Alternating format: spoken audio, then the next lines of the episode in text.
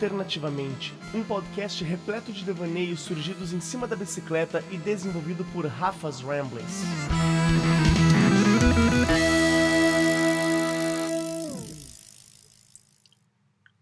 Eis o meu segredo. Só se vê bem com o coração. O essencial é invisível aos olhos. Os homens esqueceram essa verdade, mas tu não a deves esquecer. Tu te tornas eternamente responsável por aquilo que cativas. Antoine de Saint-Exupéry, em O Pequeno Príncipe. Fala galera, estamos de volta. Muito boa tarde, muito boa, boa manhã, boa. Boa manhã. Aqui é a Rafa E aqui é o Rafa. e Falamos com vocês, de dentro da barraca. mas na Tadã! Dublin. Ah, Efeitos sonoros bagaceiros. sempre aquele começo ensaiado, a gente repete, repete, e na hora de gravar é aquela delícia. Como a gente tinha comentado já em algum momento nos últimos episódios, a gente tinha voltado para Viana do Castelo, nós havíamos recomeçado nossa viagem em Portugal, gravamos alguns episódios da estrada, e em algum momento a gente notou que essa viagem não tinha muito motivo de seguir, dadas as circunstâncias que a gente se encontrava, e com isso a gente optou por voltar para Viana do Castelo e de lá, né, no último episódio a gente comentou que seria uma estadia breve e de fato foi, conseguimos validar o nosso voucher com a empresa eh, Ryanair, que nós tínhamos a passagem comprada para vir para Irlanda antes dessa pandemia toda começar, aquela coisa toda. E com isso conseguimos na terça-feira do dia 21 de julho agora de 2020 pegar um voo e voltar para aqui, para Irlanda. No momento, gravamos de dentro da barraca nos fundos, no quintal dos fundos da casa de uns amigos. Obrigado, Pedro, obrigado, Débora, por nos acolherem. Eh, estamos aqui por hora de quarentena, são mais uma para nossa conta, né? É, a Irlanda tá com uma quarentena obrigatória para quem chega. E estamos aí, 14 dias agora encerrados em casa, respeitando para que, né? Possivelmente a gente, se tiver pego, não passe para ninguém, enfim. Ficaremos aqui e por conta dessa bagunça toda, a gente acabou não fazendo o episódio na sexta, porque foi aquela correria de, mais uma vez, achar caixas, embalar as bicicletas, é, definir o que vai e o que fica, porque agora a gente volta para cá, de novo sem um plano, de novo sem saber para onde a gente vai, quando a gente vai, como vai acontecer. Bom, e dito isso, vamos continuando com as histórias que a gente vinha contando para vocês, né? Não vamos deixar de gravar esses podcasts, até que a gente tem história para contar e coisas para compartilhar, a gente vai seguindo. No último episódio a gente comentou e falou sobre todos os nossos dias nas montanhas e o que a gente passou lá, sobre estar desolado e sobre nossas experiências de quase morte. Inclusive, tem uma observação para fazer, que a gente recebeu um feedback muito engraçado, que a gente gravou o último episódio de dentro da cozinha da casa da minha sogra, em Viana do Castelo, e, e enquanto a gente gravava ao ar livre, sempre o pessoal comentava, né, nossa, que legal, dá pra ver um passarinho, Um que legal, cachorro. dá pra ver um cachorro, que legal, dá pra escutar o vento. E nesse último, várias pessoas rec- nos falaram: olha, tem um gato, vocês têm um gato, que gato é esse? E o gato Era nada mais nada menos do que a geladeira da minha mãe. então, obrigado, geladeira da minha mãe, que fez aí uns efeitos sonoros pra deixar a galera pensando que a gente tava num lugar mais natural. Ai, passadas essas experiências, esses três, quatro dias, que se você ainda não escutou o último episódio, volta lá e escuta, porque a gente não conseguiria descrever de novo, possivelmente. É, a gente estava saindo do território ali entre Castilha e León e entrando em Astúrias, que a gente comentou no último episódio, tem esse dito, né, que inclusive é o nome do podcast, Astúrias, um paraíso natural a gente não fazia ideia do que isso significava, né? Porque parece muito coisa de marketing até que você esteja lá e seja jogado de cabeça naquilo sem saber o que esperar. É, mesmo que eu acho que eles não, não tratassem Astúrias como um paraíso natural nas placas e no- na divulgação deles, de qualquer forma, quem passa por lá tem essa impressão, né? Eu acho que é im- impossível estar lá e não se sentir assim, às vezes num conto de fadas, numa porque é uma vegetação muito verdejante, né? É uma coisa muito muito bonita mesmo. É, vale dizer que a gente passou lá no inverno, então tava toda a, a gente pegou uma época que não teoricamente não seria tão bonita, né? Porque está muito longe da primavera e de, de todas aquelas cores, mas nós passamos na época que tinha recém visto uma grande quantidade de chuvas. Então as florestas, a gente vai falar mais para frente um pouco da, da flora e da fauna desse lugar, e é incrível. A gente não sabe descrever, infelizmente não somos biólogos para descrever com exatidão, mas são inúmeras cores de verde, são inúmeras espécies de planta e parece que tudo encaixa para uma pintura. Uma pintura é uma boa definição.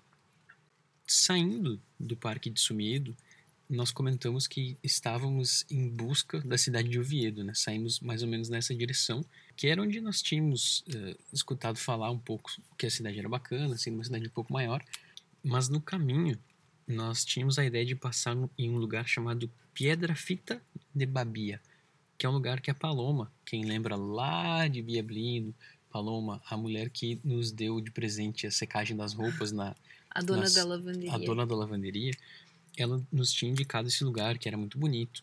Então nós tínhamos colocado isso como ponto de parada. O caminho até lá nos levou por um lugar que nós já tínhamos passado e quando a gente chegou lá foi aquele, eu não acredito, eu não acredito que tudo que a gente passou, tudo que a gente sofreu até aqui foi para nada. É, na verdade a gente já estava saindo das montanhas, né? Foi na hora que a gente saiu e ocasionalmente a gente meio que dava, ia parar ali de qualquer forma. Então não foi um desvio de rota, mas foi foi tipo, meh, não era nada de muito especial. É né? É como se você fosse um ponto A, B e antes de chegar no ponto B, você desviasse 50 quilômetros para um ponto C que você não precisava passar, é, quase morrido e voltado em direção ao ponto B. Tipo, esse parque de sumido, no fim, era fora da rota, que se a gente tivesse ido direto ali, teríamos chegado igual, sem muito sofrimento. Não teríamos visto nem vivido, é ótimo, né? Nos rendeu um episódio, muitas aventuras, muitas fotos legais, mas é engraçado como às vezes as coisas, as melhores, né, não estão dentro do planejado. Uhum.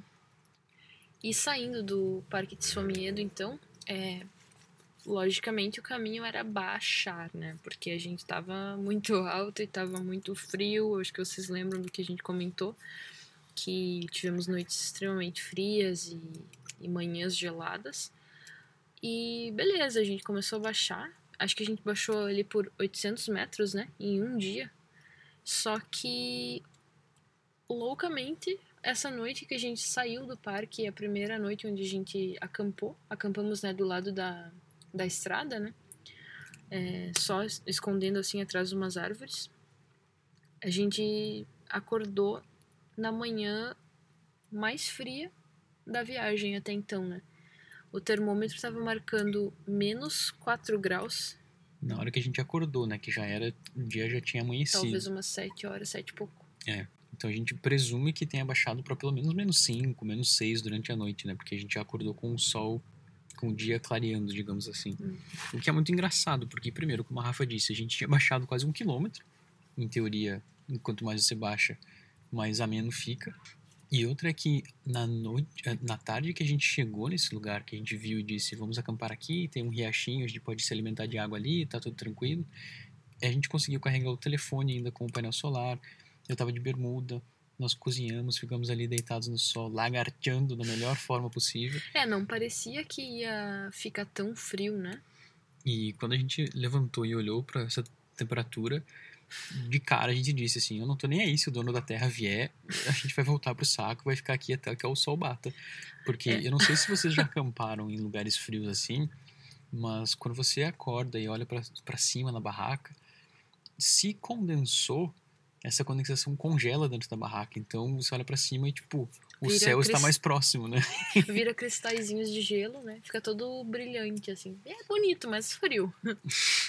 mas além do de ser um, lugar super frio e tudo que já de novo não é segredo que a gente gosta e tava curtindo pra caramba essas experiências, a gente tava a poucos quilômetros, em teoria, das montanhas onde a gente tinha estado nos últimos 3, 4 dias, né?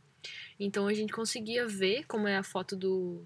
É, esse, essa foto do podcast é a a visão que a gente tinha, né, das montanhas e a nossa barraca toda congelada ali. Então a gente tinha toda essa era como aquela aura das montanhas no fundo assim, nos olhando dizendo: "Vocês passaram por aqui, vocês sobreviveram. Parabéns." Mas não façam de novo essa essa essa aventura desse, dessa forma. Então foi bem icônico, né? Foi bem especial assim, o lugar também que a gente dormiu assim foi bem bem legal para fechar com uma chave gelada de. Para nós o mais legal é que até agora foi a única noite que a gente é, acordou com frio. Eu, a, a Rafa até não, porque ela estava dormindo com as roupas, né? Já era mais precavida. até então eu chamava ela de exagerada, agora eu já chamo de precavida. Eu acordei algumas noites, algumas vezes durante a noite, pensando, poxa, tá frio, e me virava e já dormi de novo. E isso foi duas, três vezes durante a noite. E logo pela manhã a gente acordou quando eu saí da barraca, né, criando coragem. É, o sobreteto da barraca estava duro de tanto gelo, tinha uma camada por dentro e por fora de gelo. E tem fotos no nosso Instagram, se vocês quiserem voltar. Nós tínhamos até as garrafinhas d'água congeladas. Então, o filtro só não congelou porque a gente sempre deixava próximo ao saco de dormir, então ele não acabou não congelando, o que nos salvou. É, o nosso filtro de água, para quem talvez não seja leigo no assunto não entenda, é, os filtros eles não podem congelar. Se eles congelar, eles perdem a eficiência. Então a gente, em temperaturas muito baixas ou negativas, né? Pior ainda, você tem que dormir sempre com essas coisas próximas ao corpo. Então às vezes a gente coloca dentro do saco de dormir ou deixa dentro da barraca, dependendo se tá muito frio ou não. Mas nunca no chão, né? Muito menos fora da barraca. É porque se ele congela, né? Quem já esqueceu alguma, alguma garrafa dentro do freezer sabe que o gelo expande. Uhum. Quando esse gelo derrete, as fibras estão todas quebradas e ele já não filtra mais, né? Tudo isso para dizer que nem sempre, né? Por mais preparado que a gente acha que esteja, tal, às vezes nossos maiores desafios são quando a gente menos espera, né? Nós tínhamos passado ali dois ou três dias em uma altitude tremenda, perdidos, eram labirintos, era tudo que a gente achava que ia ser massivo. Realmente foi mas passamos ilesos, né? E não foi tão frio ou tão inesperado, né? Assim, de frio como esse, esse dia ou essa noite, ou os dois. E acho que talvez uma curiosidade, talvez seja interessante, não sei, vocês nos deixem um feedback depois, mas sobre as roupas, né? Às vezes as pessoas acham que você vai passar muito frio acampando no inverno e tudo mais. Mas como o Rafa disse, ele acaba sempre tendo menos frio à noite e eu acabo tendo mais. Então, o que eu tava fazendo no inverno, eu tava dormindo quase sempre de luva, sempre eu acho de touca, tava sempre com uma touca na cabeça, porque o touca é as extremidades, né? São os lugares onde a gente mais perde calor. Então, quando você tá com uma touquinha, assim, uma meia e uma luva, basicamente teu calor fica retido no corpo. Então eu tava sempre dormindo assim com uma camada extra, às vezes com minha jaqueta dentro do saco de dormir. E assim deu para gerenciar bem, assim. Acho que só talvez uma curiosidade para as meninas, né? Porque isso é uma, uma coisa mais. Geralmente é uma coisa mais de mulher sentir mais frio, né? Não é uma regra, mas, mas quase que é uma regra, né? De tão, tão comum que é. É tanto que é, quem, quem acampa talvez já saiba disso, mas quando você vai comprar equipamento, geralmente um saco de dormir, por exemplo, tem três temperaturas. A primeira é de conforto, que é uma temperatura que uma mulher média é, eles dão uma medida específica, eu já não, não, não, me recordo, mas é alguma coisa tipo 1,60, 1,65 com 70 quilos. É, conseguiria dormir confortável só com sua base. A segunda seria a temperatura limite, que é o que um homem médio de mais ou menos 1,70m, 1,75m, 70 quilos dormiria também confortável. E depois a temperatura extrema, que deve ser ignorada porque é uma noite miserável só garantindo que você não morre de hipotermia. É, de preferência nunca leve suas coisas ao extremo, né? Sempre tenha uma margem de erro aí. É, no e... caso, a minha margem de erro é dormir com minhas coisas dentro e toca e luva. Mas para terem uma noção, essa noite que a gente chegou a menos 5, teria sido o limite aceitável do nosso saco de dormir, que era de menos 5. Só que é um saco de dormir que já tinha 4 anos e já tinha sido lavado algumas vezes, né, óbvio. Então ele já, em teoria, tinha perdido alguns desses graus de conforto e a gente sempre dorme nesses frios mais fortes, a gente sempre dorme com um liner, que basicamente é um lençol em formato de saco de dormir por dentro, que, segundo o fabricante, acrescenta até 15 graus de conforto. É, eu nessa noite não tava, erroneamente não tava com esse saco, porque na minha cabeça não ia chegar tão frio, enquanto que a Rafa tinha esse saco. Por isso ela dormiu super tranquilamente. E eu mesmo com uma blusa de fleece, né, o forro polar, é, passei um frio não digo frio danado, mas o suficiente para eu ter acordado com o pé gelado. Dali para frente, nós estávamos a uma distância de 20 quilômetros do chamado Puerto de Ventana. Puerto, para quem não sabe, é como se fosse um passo de montanha, né? O ponto mais alto que você vai de um lado ao outro uh, de uma montanha. Aí é importante dizer que a gente estava por é, estradas normais, né? É, estradas normais, vírgula, né? Porque é. a gente passou, é, em dado momento, na manhã do dia seguinte, nós passamos por uma placa que dizia Carretera de Montanha, ou Estrada de Montanha. E aí dizia que já não tinha serviços, era uma estrada já um pouco mais desgastada, porque ela não tinha tanta manutenção. E tinha muitas vacas, né? Passamos por tra um trator e vistas, vistas incríveis. E, né, logicamente, placas de inclinação que diziam 6%, 7%. E basicamente era isso até subir, porque a gente sabia que esse Porto de Ventana, segundo o nosso mapa, era o ponto mais alto do dia, mas até ali era aquela desgraceira subindo. Nesse dia a gente estava subindo muito, mas é importante também frisar que a gente estava extasiado e ainda tá vivo, né? Era bem. Foi um dia muito legal, porque a gente estava realmente feliz de, meu, a gente conseguiu sobreviver ao nosso maior desafio até aqui. Parece que esse frio, esse, esses desafios todos te tiram da anestesia de, de um dia igual ao outro, né? Que a gente acaba entrando nessa. É... Monotonia? Isso, é uma palavra, uma palavra boa. Essa monotonia de só tô aqui. E quando você pega, especialmente desprevenido, você é pego nessas situações, parece que te acorda assim pra. Cara, é, é bom estar tá vivo, que legal que eu tô fazendo isso. Acho que eu lembro, eu lembro uma coisa que é interessante, que talvez, não sei se as pessoas já viram, mas os vídeos do Passo Fundense, o fotógrafo Chico Matos. Ele fala num dos vídeos dele, ele mora, morou na, em Svalbard, na...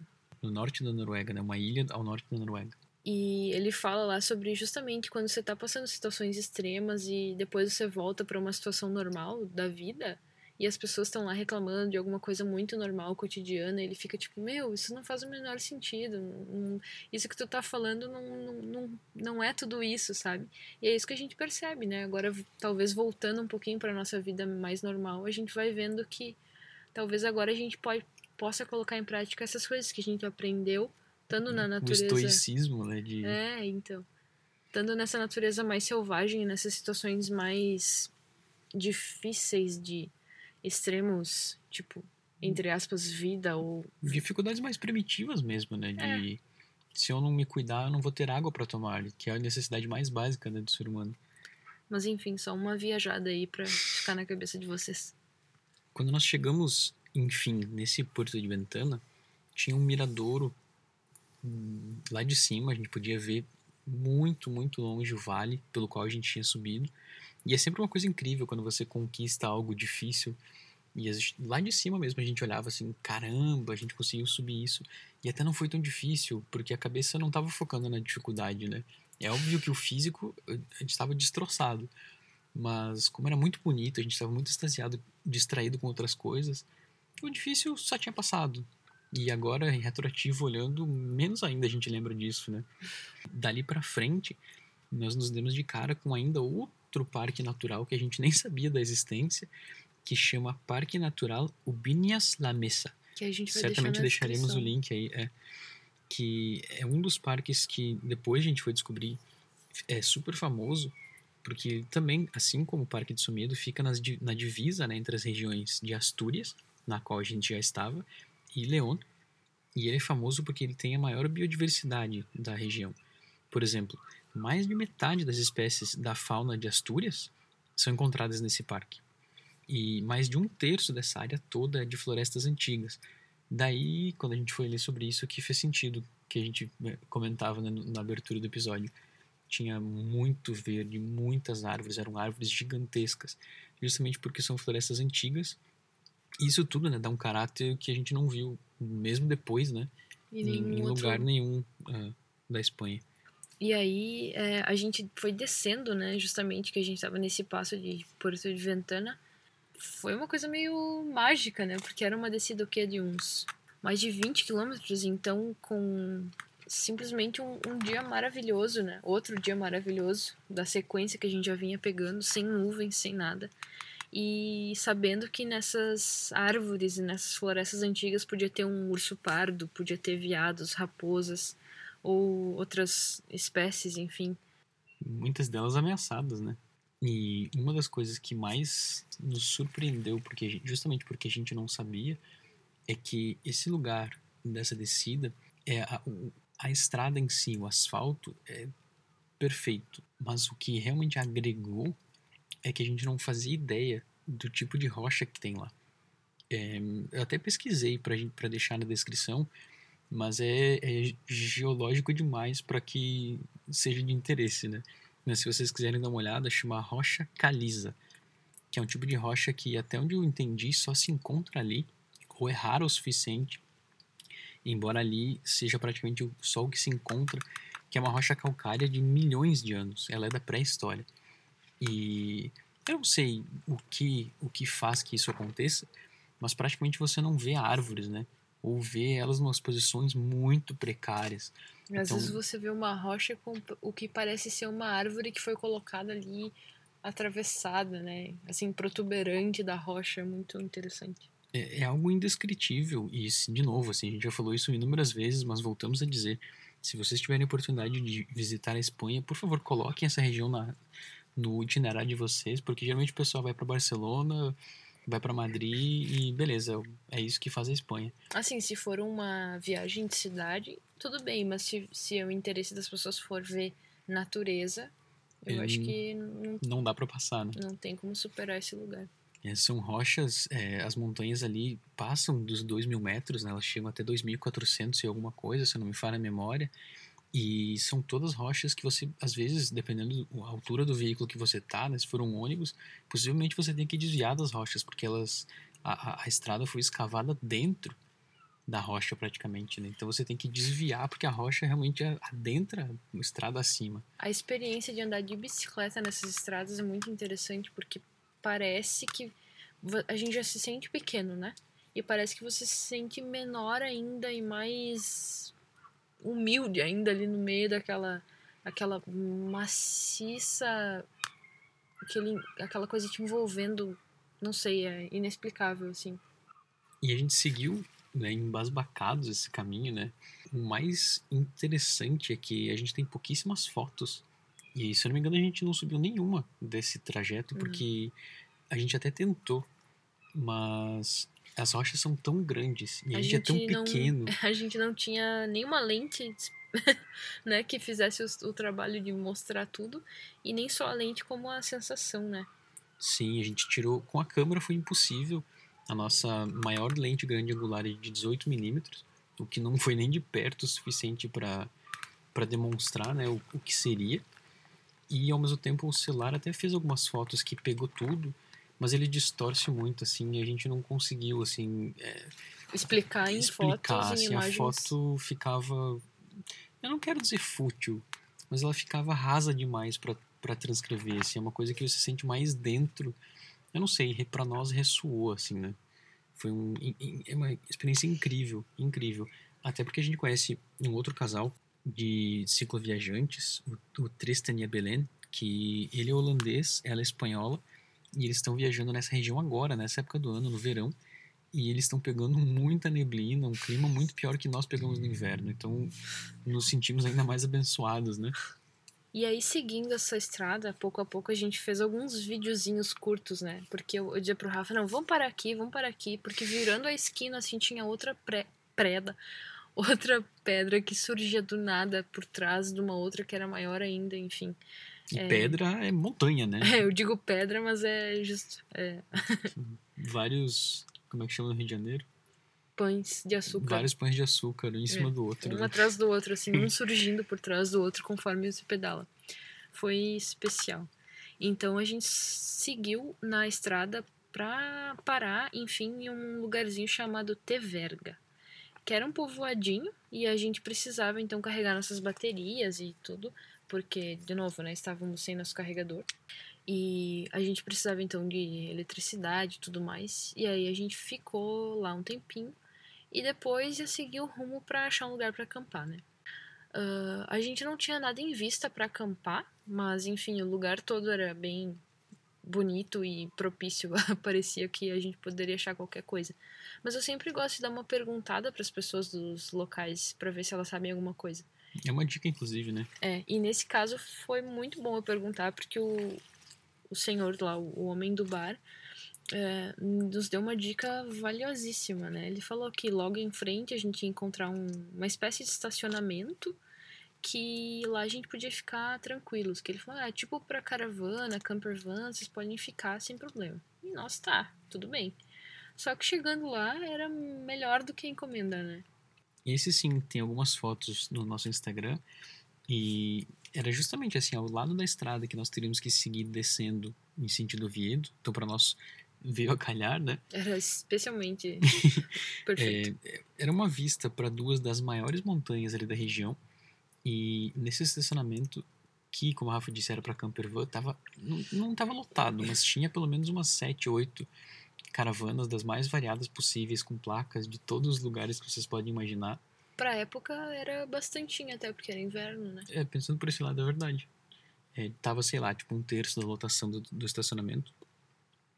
Mas nesse lugar, eles tinham Banheiros. chuveiros, máquina de lavar, cozinha e era absolutamente tudo gratuito, com exceção do chuveiro, que para usar você precisava pagar 2 euros, mas o banho era quente.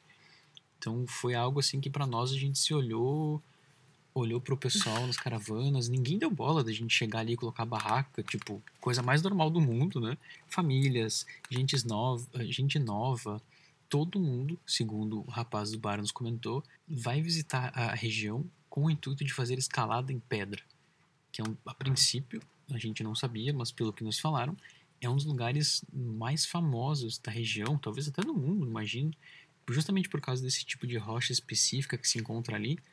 Então acaba sendo um atrativo e por conta disso tem essa infraestrutura, né? Que é desse grupo. Grupo de escalada Agurras de Sobia. O que mantém esse lugar aí com algumas doações. É, eles deixam lá uma caixinha, até você pode usar a infraestrutura e se quiser deixar alguma doação para eles seguirem, né? Na...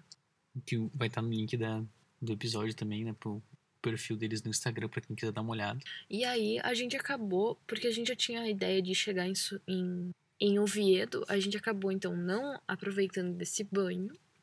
Vou contar que a gente não tomou banho nesse dia. Porque a gente, como já ia chegar lá, eu pensei, bah, vamos então tentar achar algum host, né? Alguém para nos receber lá, ficar talvez um dia a mais nessa cidade. Vamos ver qual é de Oviedo, né? Porque o Rafa tava bem animado até para chegar lá e ver qual era. Eu não fazia ideia, mas enfim, a gente buscou então uns hosts. Dessa vez eu busquei um Warm Showers, que acho que a gente já comentou aqui alguma vez, mas hoje dá para explicar um pouquinho mais, né? Que, é Que que da outra vez nós tínhamos comentado só sobre o Couchsurfing. Couchsurfing, né? E pincelamos o que seria warm showers. É, e o Warm Showers é como um Couchsurfing, mas ele é voltado exclusivamente para quem pedala. E mais ainda, né, para quem faz o que nós fazemos, que é cicloviajar. O legal dessa plataforma, tipo, alguém pode dizer, né, tá, mas não é a mesma coisa então que o Couchsurfing. E não é porque as pessoas, elas te entendem nessa plataforma. Elas sabem que você precisa de um banho, lavar roupa, elas sabem se você, que você talvez precise de algo da cozinha delas. Por exemplo, você está viajando numa viagem de longo prazo e você precisa, sei lá, teu, tua, teu azeite de oliva acabou. E essa pessoa pode talvez entender que, bah, tu quer um pouquinho do meu azeite de oliva, porque né, eu posso te dar aqui, tu não precisa comprar um todo novo. Então, são pequenas coisas que na verdade são muito importantes para nós e que as pessoas podem, elas têm mais compreensão assim de- desse universo, né, que é da, da cicloviagem. E o mais engraçado é que a gente ficou lá sentado do lado de fora da barraca vendo anoitecer, porque realmente a vista era deslumbrante. E a lua tava cheia e ela tava saindo por detrás da montanha, só quero dizer isso que eu lembro. E enquanto a gente faz, eh, escrevia o diário desse dia, a gente foi surpreendido por um gatinho, né? Que a gente de cara deu o nome de Roca, que é né, rocha ou pedra em espanhol. E geralmente esses gatos são meio ariscos, né? Eles vêm aqui, roubam tua comida e vazam. E, e esse foi muito petulante, assim, porque ele veio, sentou no meu colo. É uma pena que né, tava fora da barraca e as, as fotos ficaram muito ruins. Mas ele ficou um tempão, depois a gente entrou na barraca tomar um chá. Ele veio, ficou, ele até nos deu um susto, ele entrou, ficou deitado em cima dos alforjes, muito carinhoso. E enquanto eu escrevia o diário, né, dava carinho do gato, tomava um chá, a Rafa entrou em contato, então, pelo Warm Showers com, se não me engano, três pessoas, né, de Oviedo, que, bom... E aí conto eu, então, que, como eu já disse, sou a mulher das mensagens, dos contatos. Fiz o contato, então, com esse pessoal, e teve uma mensagem especial que veio, assim, muito rapidamente, a resposta, né, e já dentro da barraca, acho que a gente já estava pronto para dormir. E eu falei pro Rafa de novo: ah, vou dar uma olhada se alguém respondeu. E aí eu vi que veio essa mensagem do Diego. Diego e Sara de Oviedo, que nos receberam, que a gente vai falar depois, né? E, enfim, ele falou assim, eu, eu falei, bah, tu sabe, né, a gente tá chegando em Oviedo amanhã, tu sabe alguma coisa sobre alguma alguém que possa nos receber, ou se tu pode nos receber, ou se fica muito em cima da hora, sabe? Alguma coisa de alguma pousada que seja mais barata, que a gente é ciclo viajante, né? Não pode gastar. E eu só lembro, assim, da resposta dele, que me marcou muito pela espontaneidade, pelo carinho, foi... Ele respondeu exatamente com essas palavras, e falou, nada de pousada, vocês vão ficar com a gente. Ele disse a casa de vocês e vocês podem vir aqui, não tem problema nenhum. E aquilo foi um acolhimento, assim, foi tipo um carinho quentinho antes da gente deitar, né? A gente já tava deitadinha assim e foi tipo um, ai, beleza, então a gente vai ter uma casa de um, de um cicloturista, de alguém que entende o que a gente passa pra chegar e ficar tranquilo, assim, para passar um dia, tomar um banho, lavar as roupas e tudo mais. Fazer o que a gente precisava fazer, né? Porque a gente já vinha aí de semana mais ou menos, que a gente estava só no, no selvagem, né? Sem dúvida nenhuma foi um, um alento, porque quando você pesquisa por locação, por região, todo tipo de pessoa aparece, né? Sozinho, casado, fumante, não fumante, com filho, sem filho. E no caso deles foi genial, porque eles tinham é, animais de estimação, né? Dois cachorros e um gato. E no, no perfil também dizia que eles eram veganos e vegetarianos o que para nós pode ser um ponto de, de atrito, né? A gente já comentou sobre isso antes, que a gente tenta se oferecer para cozinhar, né? Quando a gente fica na casa das pessoas, justamente para evitar, né, que a pessoa te receba com o churrasco e você diga, oi amigo, então... desculpa, não como carne. Então já foi ali de cara uma benção a gente ter recebido a resposta deles da forma como recebeu, né? O perfil dele no, no Warm Showers era justamente, ah, entendo um pouco de mecânica, posso ajudar com algum problema e com certeza não vai faltar um prato de comida vegetariana. Eu falei, é isso que a gente precisa, meu querido. no dia seguinte, quando a gente acordou, né, com aquela vista maravilhosa das montanhas, aquela neblina quase beijando o topo do amanhecer, assim, que você ainda sente frio, porque o sol nasce de trás da montanha, então você fica tomando café, torcendo para que ele suba logo. E tava chuviscando de manhã também. Sim, então foi aquela combinação de, de fatores, assim, tava chuviscando, mas você via que o sol tava subindo, você assiste as cores do dia nascerem, mudarem. Meu Deus, para que eu vou chorar. é, de novo, cara, eu sempre falo isso com uma certa empolgação, porque é gratuito, a gente não precisa pagar. Inclusive, é melhor não pagando, não só pela questão do dinheiro, né, que continua no bolso, mas porque é outra coisa, você tá é, na natureza. Tomando seu não... café da manhã ali fora, né? Vendo aquele espetáculo do nascer do sol. Sim, e, e não ao redor de um monte de gente que está pagando pelo direito daquilo, sabe? É, tem um certo romantismo aí que talvez né, venha de dentro, mas eu, eu recomendo experimentarem, assim, sabendo o que estão fazendo, mas, mas é algo que todo mundo deveria em algum momento fazer, porque eu duvido que alguém não goste, né? Saindo dali, a gente sabia de novo que seria um dia fácil, né? E às vezes eles são muito bem-vindos. Às vezes. porque a gente estava numa, numa elevação bem maior do que o Viedo. E a gente tinha uma distância de mais ou menos ali 20, 20 e poucos quilômetros para chegar lá. Mintos, era uma distância de 46 quilômetros. Ainda bem que eu deixei o a meu diário aberto aqui para não me deixar mentir. E no caminho, é, nós não tínhamos pesquisado muita coisa, né? A gente só queria chegar em Oviedo. E de novo fomos duas vezes assim, nos jogaram na cara assim realidades que nos fizeram apaixonar por Astúrias de uma forma irremediável, né? E a primeira delas foi a Senda del Osso, é, ou a, o caminho do urso, né? Uhum, basicamente. A trilha do urso. A trilha do urso. E eu não sei nem o que falar sobre aquele lugar. Um eu só vou fazer um parênteses, hum. me interrompendo, sei que não deveria, mas agora pesquisando para o episódio, é, a gente estava lendo sobre Teverga, que é um dos municípios que fazem parte dessa região, E a bandeira do município de Teverga é uma bandeira tricolor É verdade. e tem um urso tomando quase a bandeira inteira, né? Sobre essas faixas. E a gente não sabia que a gente ainda estava em território de urso, né? Então fica aí o... Quando a gente chegou lá e viu é, a trilha do urso, pensou, opa, tudo bem. Ok.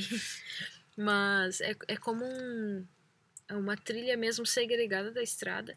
Então você vai mesmo só curtindo, assim, meio à vegetação, meio aos riachinhos que você vai passando. E Tem parte do caminho que é escavado na rocha e você não passa em duas pessoas em, em alguns trechos, né, lado a lado. E depois pesquisando sobre o, sobre o lugar, a gente descobriu que é um caminho mineiro, né? Tá lá, sei lá, cento e poucos anos. De novo, vai estar o link na descrição. É, você se sente meio numas caverninhas, assim, é muito, muito legal. E, e quando a Rafa diz caverninha, são cavernas mesmo, né? Tem, tem momentos que você a gente precisou usar a nossa luz frontal, porque não tem iluminação. É, como a gente estava na região super úmida, fica pingando, então você fica lá só, só escutando aquele truink de água ecoando. É, é uma experiência, seja de bicicleta, seja a pé, a gente encontrou com várias pessoas, né?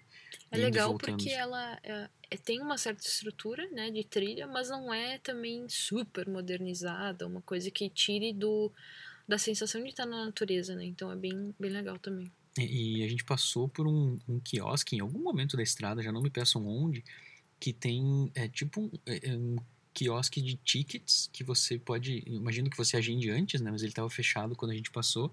Que tem visitações em pedaços dessa trilha, nas cavernas que Visitações guiadas, né? é isso. E você agenda, faz. São algumas épocas do ano, é, mas com certeza, é, dando uma olhada ali no link que a gente deixar, se, se calhar de, de visitarem, vale muito a pena, assim, porque só a parte que a gente passou já valeu.